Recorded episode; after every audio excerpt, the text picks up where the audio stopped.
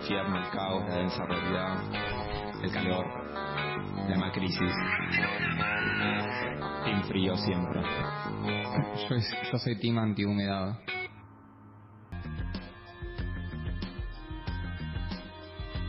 Seguimos en densa realidad, luego de un breve temporada que estuvimos flotando en el éter. De hecho, con mis compañeros viajamos a Córdoba, estábamos en una hermosa cabaña, eh, recién charlando sobre las virtudes de vivir en el campo.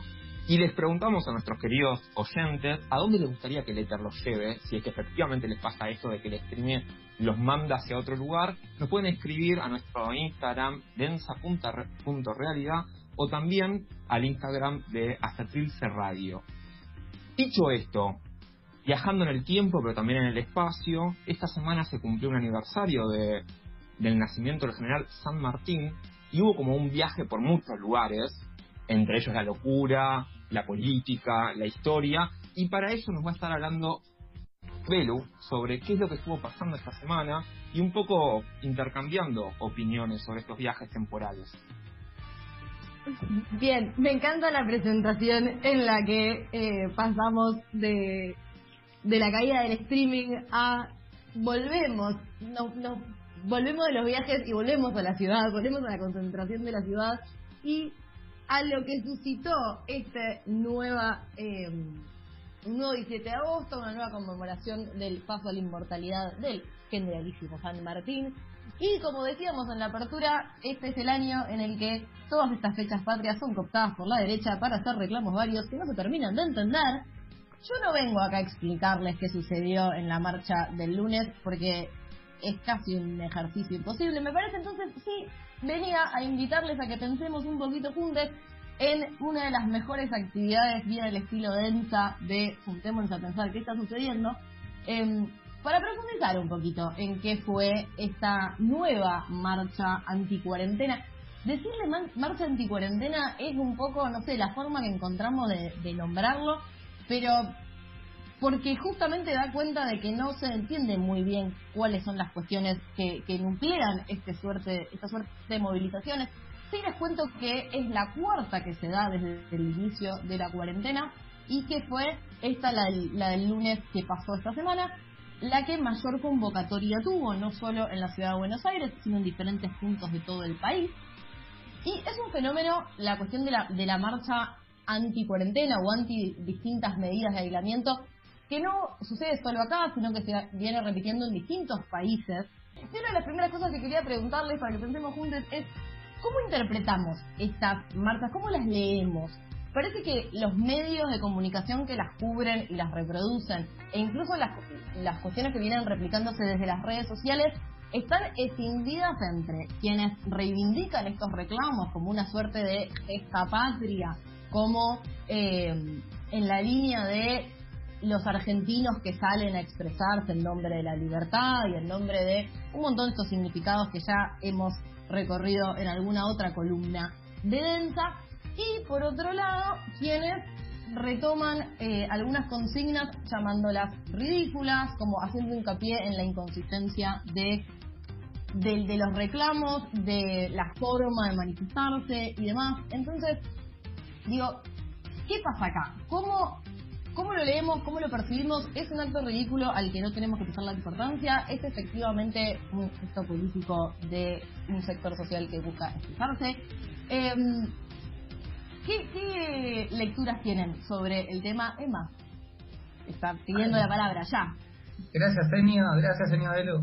Eh, no, eh, a mí me pasa, me, me parece que hay que tener como eh, hacer una, una distinción. Me parece que la marcha de lunes, si bien tuvo claramente componentes anticuarentena y de los componentes anticuarentena falopa que veníamos viendo, eh, me parece que hay un tinte notablemente más político y creo que por eso se explica la, la multitudinaria convocatoria que tuvo, así como fue la vez de Vicentín, que si no me equivoco fue el 20 de junio, pero no estoy muy seguro. Eh, porque e incluso esto se vio plasmado en las, en, las consignas y en las acciones. Digo, eh, a mí me llamaron la atención algunas cuestiones que observé en la, marcha del lunes eh, fue TT en Twitter el hashtag preparar el helicóptero, tipo la, el sector político que se quejaba del golpismo, del peronismo y de la izquierda, qué sé yo, pim pam pum, a menos de un año de asumir el gobierno del frente de todos y con una legitimidad del casi 50%, eh, sacó ese Twitter, ese Twitter, esa tendencia en Twitter, ese hashtag. Eh, por otro lado, llevaron una, una guillotina hablando de eh, la, el republicanismo que reivindican y la defensa de la democracia y de las instituciones y bla, bla, bla. Llevaron una guillotina que no sabemos si sería para Cristina, para Alberto, para los dos, para todos los peronistas. Eh, un tercer acontecimiento que me llamó poderosamente la atención y que me resultó bastante preocupante fue una imagen que estuvo circulando de eh, la sociópata Patricia Bullrich en la marcha siendo saludada con el gesto militar de, la manita en la frente eh, por un que da cuenta de que o sea la, la desquiciada está ya habiendo dejado las funciones públicas a cargo de ministra, de ministra de seguridad sigue teniendo una estima un respeto y quizás una hasta reivindicación por parte de las fuerzas armadas. Entonces me parece que hay que leerlas con mucha más seriedad que las que las marchas pasadas, me parece que hay un componente político muy fuerte y muy preocupante. Sí, yo creo que, que por un lado esto, que hay como un componente político cada vez más fuerte y cada vez como hasta más golpista, ¿no? Hasta más violento, como eh, que hablan en defensa de la República, pero después hacen eso, pero a la vez que ni siquiera podemos decir que es una marcha anti-cuarentena, es una marcha anti-cosa, que este chistecito que hicimos al principio es un poco esta línea, como más allá de que en todas las marchas vos ibas con un micrófono, cualquier marcha de cualquier color, podés escuchar cualquier cosa, de, como de poder sacar de contexto a cualquier persona. Pero, eh, como escuchando las notas que hicieron en distintos canales a distintas personas que están en esta movilización, había una diversidad de reclamos que, que para mí eso como eso es como no no hay que no hay, no hay forma de como todavía no, no, no se logra acaparar, hay sectores obviamente que está claro que lo quieren acaparar, pero no es así, está es todavía muy al aire, no hay no hay algo orgánico, no hay nada orgánico ahí. Sí, totalmente. Yo justamente la primera este primer planteo que hacía tenía que ver con cómo tomamos esta marcha y si hay una si tenemos la posibilidad de leer algo más que no sea quienes reivindican suerte de movilizaciones y quienes las digo, les quitan eh, mérito, les quitan importancia ridiculizándolas. Pensaba, por ejemplo, en las declaraciones de eh, Aníbal Fernández habló de eh, una escena psiquiátrica, un espacio psiquiátrico. Y Silov hoy hizo una declaración muy similar. Vale la aclaración decir que no tenemos por qué usar eh, el término psiquiátrico como insulto en este caso, porque realmente no es em, como la forma de llamar al... No sé bien a qué, a qué estaba haciendo referencia, pero iba en la línea de algo de lo que marcabas vos, Marti, que tenía que ver con la dispersión de los reclamos. Y habiendo tomado la postura ya entonces de que nos podemos, podemos y debemos tomarnos esto con seriedad como para analizarlo, porque es efectivamente un fenómeno político que está sucediendo y que tenemos que poder leer más allá de la ridiculización de otra cosa que sucedió mucho es la foto de los Audis en eh, las manifestaciones y por ende hacer como la impugnación de, eh, bueno, este es el sector social que se moviliza. ¿Qué es, un, que, es una impugnación o una eh, un detalle válido a remarcar? Porque efectivamente da cuenta de la condición de clase de algunos de los manifestantes, por lo menos, pero el problema es si eso funciona como, como factor para desprestigiar en el sentido de no darle importancia, en el sentido de solo quedarnos con el chiste de, ah, si son, si son chetos en Audi manifestándose, nada, nos reímos de eso y lo peligroso que puede estar no leerlo. En el sentido de lo que decías, Marti, de la dispersión de los reclamos, una de las cosas que estábamos viendo es que lo que intenta hacer el análisis de esta marcha está muy centrado en intentar rastrear, incluso nosotros en otras eh, columnas sobre el tema, intentamos precisar esta cuestión de qué se reclama. Y lo que le pregunto es, digo, por un lado, ¿podemos rastrear cierta coherencia en los reclamos de los que fueron estas cuatro marchas, eh, entre comillas, anti-cuarentena o anti-todo o lo que sea? De, llamarles anti-todo, algo que usó, por ejemplo, Página 12 en la cobertura de la marcha, también da cuenta de esta cuestión de la multiplicidad de reclamos. Ahora, la pregunta sería, ¿hay coherencia en los reclamos? Y por otro lado, si no hay coherencia en los reclamos, ¿eso significa que no tenemos que prestarle atención a lo que a lo que está sucediendo porque las lecturas parecen ser dos están los medios más de derecha si se quiere que están intentando darle coherencia a los reclamos que en sus lecturas en sus editoriales pienso en la nación están intentando todas las lecturas del lunes para acá fueron como ordenar un poco los reclamos que estaban sucediendo para darles una coherencia, para darles un sentido y por ende para legitimizar la marcha, como si ordenar los reclamos fueran legitimizar la marcha. Por otro lado, tildar de como desordenado, no se entiende, eh, son reclamos disparatados y demás, pareciera que atacando esa suerte de dispersión de reclamos se deslegitima todo lo que está sucediendo. Entonces, ¿cómo leemos eso acá, nosotros? A mí me parece que siempre, cuando se analiza políticamente, se cae en un error recurrente, que es analizarlo con términos morales, problemas que en realidad son seculares y son políticos. Digamos, en el sentido de, esta gente que se movilizó, te guste o no, te parezca más o menos ridícula, que puedas reír o no, tiene incidencia dentro de la correlación de fuerzas políticas a nivel nacional. Por lo cual, sería aconsejable, más que reírse, o como aconsejaba un viejo filósofo, ni reír ni llorar, sino comprender cuál es el fenómeno que está en pugna. Creo que eso como primer elemento para, para poder pensarlo. Porque, ¿qué tiene la risa frente a estos sectores? Bueno, genera cohesión interna hacia nosotros, quienes nos reímos, pero no interpela, no discute, no trata de ganar adhesión, no trata de ganar sentido común, no trata de disputar territorialidad. Segunda cuestión, para mí la cuestión de la, de la racionalidad, no racionalidad, es medio peligroso, digamos. Yo creo que lo que tenemos que tomar cuenta, a nivel internacional incluso, es que hay una progresiva descomposición cultural de, cierta razón científica, de ciertas, digamos, confusiones eh, en base a ciertas lógicas de la, de la modernidad. Chicanariamente podemos llamar que eso es la posmodernidad en última instancia, pero digo, eso no escapa de nuestro propio campo. Y eso también, ojo, digamos, hay un conjunto de valores no científicos de los cuales nosotros también nos hacemos eh, cargo y reivindicamos fuertemente. Segunda cuestión con relación a la multiplicidad de los, de los reclamos. Yo lo que me pregunto es si acaso la política no es eso. No es en última instancia tratar de, en el vendaval de, lo humano en el vendaval de la política real, tratar de articular un conjunto de demandas que siempre son múltiples, que siempre son eh, dispersas, etcétera, y que la capacidad que tenga la oposición o que tenga, digamos, la derecha va, va a estar jugándose en la capacidad que tengan de dar representación a algo que por definición es múltiple y que no es múltiple solamente, entre comillas, en los sectores que podemos llamar así de derecha.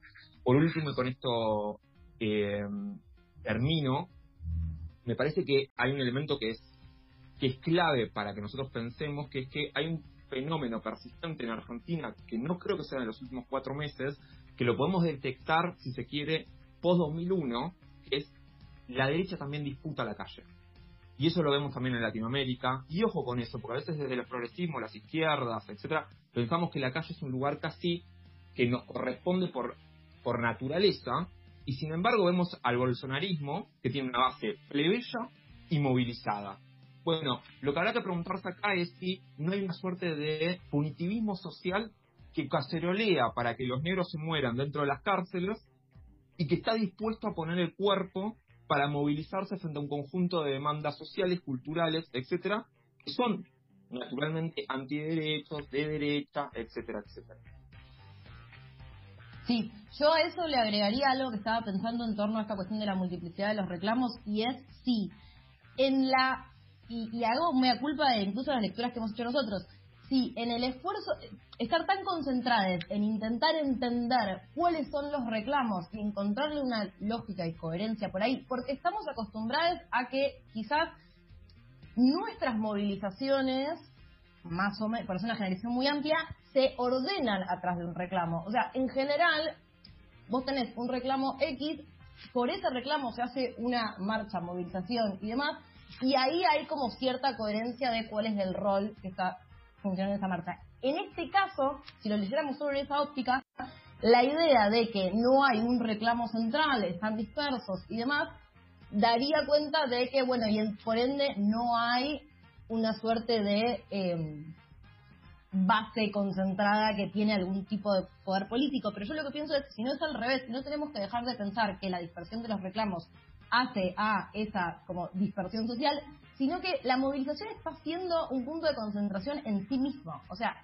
lo importante no es, no está siendo el reclamo atrás del cual se moviliza, sino la idea de justamente cooptar la calle y, y operar, generar esa masa, esa potencial base electoral, no sé cómo lo leemos, al margen de con qué sentido. Es, como que está el movimiento inverso. Está la marcha antes del reclamo y no el reclamo por el cual se, se marcha. En última instancia, para cerrar esta reflexión, eh, una de las particularidades de esta marcha fue que no solo participaron de la marcha diferentes personalidades de eh, Juntos por el Cambio, del PRO, en este caso, hablábamos de Patricia Bullrich, Hernán Lombardi, por ejemplo, pero sino la cuenta oficial del PRO también eh, convocó en los minutos antes de que arrancara la movilización y convocó usando una frase del general San Martín en esta cuestión de cooptar a los próceres para estas este tipo de movilizaciones diciendo hace más ruido un hombre so, un, un, solo hombre gritando que cien mil callando eh, podemos hablar de que hay un sector ya partidario que está atrás de la construcción política eh, de, la marcha o es un fenómeno como separado de la construcción partidaria y se intenta cooptar ese significado? Para mí, el PRO lo único que está queriendo hacer es cooptar en la marcha y apropiársela y, y agarrar este movimiento y este como esta especie de efervescencia social clase media alta de Audis y Toyotas blancas, hay una especie de efervescencia social que está sucediendo, acá hay distintos reclamos, y no, solo son Toyotas y Audis, también hay lumpenaje, también está el punky que saludaba a los punkis, eh, señoras de, de bar, como hay un montón de cosas que vamos a agarrar en la cabeza. Hay un montón de, de, de, de grupos distintos, pero lo que sí quiere hacer el PRO para mí está claro y Macri eh, con ese tuit aplaudiendo la marcha desde Saint Tropez o Suiza, no sé dónde carajo estaba, eh, es querer hacerse cargo de esa marcha. Patricia fue, no es ninguna tarada, fue porque sabía que le iban a aplaudir, sabía que iba a generar esa imagen. Y a la vez, perdón, ya lo último, como no nos olvidemos que esta marcha, bueno, donde se donde hubo más gente fue en la ciudad de Buenos Aires que es gobernada por el PRO. Y yo ya no, no, no me creo esto de que la reta quiso evitar la marcha y no pudo con el ala duda. O sea, ellos necesitan tener a los larretistas hablando que los militantes larretistas no fueron a marchar y no subieron cosas de la marcha. Necesitan este nicho pequeño, capital progre, seguir manteniéndolo y a la vez estirarse y agarrar a los punkis, agarrar a las señoras de barrio, agarrar a la señora del reloj comunista, agarrar a las Toyotas y agarrar a los Audis. Como, esto es lo que están queriendo hacer para mí. No sé, esta es mi opinión y mi visión de la situación, pero para mí está claro. Eh, sí, yo agrego lo que decías, Martí. Eh, el día martes hubo una reunión de la mesa, creo, de Juntos por el Vamos, de Juntos por el Cambio, eh, en la cual Patricia Bullrich eh, deslizó un comentario. A mí me parece que si algo interna, tipo, de esos militares estuvo todo, todo el tiempo muda, la reta se fue ni bien empezó a hablar Bullrich, digo, me parece que esa interna es real. Eh, y en esa en esa reunión Bullrich deslizó como algo así como con, con la marcha de tipo, ya ganamos legislativas del año que viene. O sea que claramente hay una intención eh, electoral. Eh, Pero y, si esa reunión allá. se filtró, si esta reunión de la reta que se apaga la cámara, que Bullrich dice con esta gente ganamos la legislativa, se filtró porque se quería filtrar. Se supo porque se tuvo que saber. El video estaba porque se quería saber. No sé qué tan real es esa grieta. No, era, eh, no era un secreto interno de, de, del- de la coalición, digamos. eh, son reuniones Por fin, eso. pero me es lo mismo, que. en vez de decir en la tele, la reta, tipo, che, eh, evitemos, hagamos la marcha con responsabilidad, con espacio, no sé qué, y Bullrich en el auto aplaudiendo con la bombo y cacerola, es lo mismo que hacer hoy un YouTube, un, un Zoom por YouTube, o por donde sea que lo transmitan y chicanearse un poquito, tipo, bueno, apago la cámara, bueno, esta marcha es buenísima, como, es lo mismo, están haciendo un show. Sí, sí, lo- lo que es me parece que no es tanto un show, sino que es realmente un- una disputa por quién lidera la coalición eh, opositora. Eh, pero me, me parece también como importante pensar, va a sonar como muy al, al, al, al discurso cliché cuca, quizás lo que voy a decir, pero es real, tipo, pensarlo más allá de- de- del espacio político que está eh, o bien en, el Congreso o bien apuntando a ingresar o volver a ingresar al Congreso. Quiero decir, lo del lunes fue organizado y convocado por el PRO, eh, por Juntos por el Cambio, a una escala mayor, eh, si se quiere, en lo que refiere a lo político, pero no solamente, porque también se movilizaron otros sectores, porque los sectores económicos apoyaron todo esto y más específicamente eh, la cara visible de los poderes económicos que son los medios de comunicación.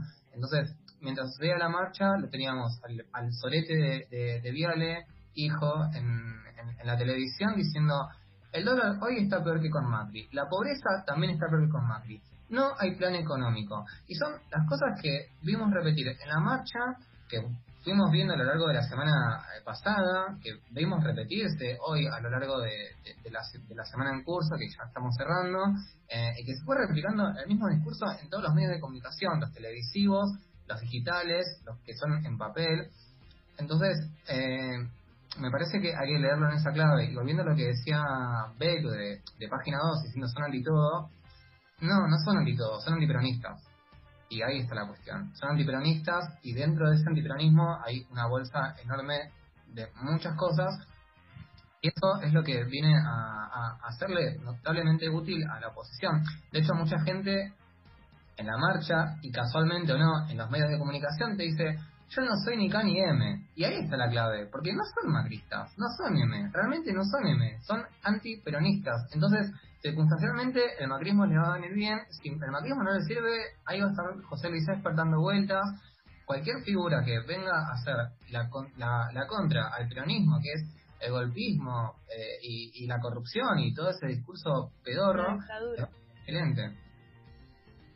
Y yo con la relación a esto, a esto último, para mí hay una cuestión que es, que es muy importante tener en cuenta, que tiene que ver con la radicalización de un, de un sector o que pretende tener la representación política.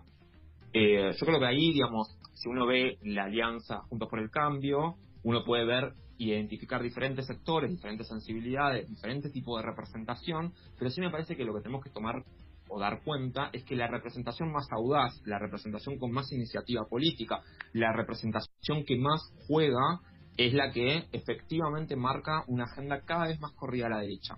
Y eso también lo podemos ver eh, con relación, por ejemplo, y ahí sí tengo un- tal vez una, una matiz, con otras representaciones. Digo, por ejemplo, eh, Piteto es parte del PJ y también tiene una radicalización por derecha en los últimos años de su propio discurso eh, y tenemos también otros que siempre están como jugando ahí en un medio viendo hacia dónde disparan. Pienso por ejemplo en el compañero Massa. Entonces ahí me parece que habría que, que- que ver sobre eso. ¿Qué pasa cuando eh, radicaliza el, otro sector? Si es una buena idea, y esto es una cuestión que para otro momento podemos discutir, moderar nuestras propias expectativas y nuestra propia, digamos, demanda. Si eso es una buena estrategia para enfrentar frente a ese tipo de, adversidad. Eso en primer lugar. En segundo lugar, muy, muy escuetamente, yo creo que el arte de la política siempre termina siendo la capacidad que tengas de desorganizar a los adversarios y organizar las pilas propias. Entonces, me parece que lo importante de esa multiplicidad de representaciones, etcétera, no es tanto ver chocolate por la noticia que haya diferencias. El punto es si esas diferencias son contradicciones que igual son salvables y logran articular una representación relativamente plural que les permita ganar desde la sensibilidad del antiperonista hasta el peronista fascista, hasta el libertario, pasando por el punky, en singular, El por favor, el punky, eh, punky. confundido, el resto de los compañeros punky no están tan confundidos. Yo Eh, también vez- igual. O sea, lo quise Eh, abrazar. Pero digo, más allá de eso, frente a eso, me parece que ahí es donde nosotros tenemos que pensar, por eso digo, que si lo- la mejor estrategia política es reírse o tratar de dialogar y tratar de diezmar a alguno de esos sectores con los cuales se puede atender una relación más dialógica. Solamente riéndonos, nada, sacaron el 41%, digo, me parece que no es momento tampoco para, y vamos a ir un, un escenario de 50% de pobreza en Argentina. Reírse del adversario es una actitud por lo menos irresponsable. Y totalmente, retomando todo lo que decían, digo, el único último recorrido que quiero hacer y que era un poco el, sentido de este espacio es, nosotros arrancamos pensando la primera de estas marchas anticuarentena, comillas, comillas, em, como e, e, en la que veíamos una suerte de conglomerado de individualidades que juntaban eh, teorías con piranoides y nuevo orden mundial y consignas extrañísimas que no terminamos de desentrañar y estamos hoy a cuatro de esas marchas hablando de la conformación de una posible base electoral y la forma en la que un, un, sector, o sea, un partido político está, está radicalizándose e intentando optar como todas esas voluntades ya en vistas de un plan electoral. En ese sentido, creo que la pregunta que queda es, y la planteaba Gabo recién, como cómo corresponde organizarse y responder frente a eso, y que declaraciones de la suerte de que esto es un alivión psiquiátrico, amén de lo mal que está usada la palabra psiquiátrica, es no dar cuenta de este proceso de, de construcción y del fenómeno político que está sucediendo. Dicho todo eso, nos podemos ir a escuchar un tema y seguir con este programón. Cabo, ¿qué vamos a escuchar ahora? Bueno, estuvimos viendo un poco qué pasó durante la semana y el lunes, así que vamos a ir a escuchar A ver, a ver de Catalina Navarro. Saber si es que tú quisieras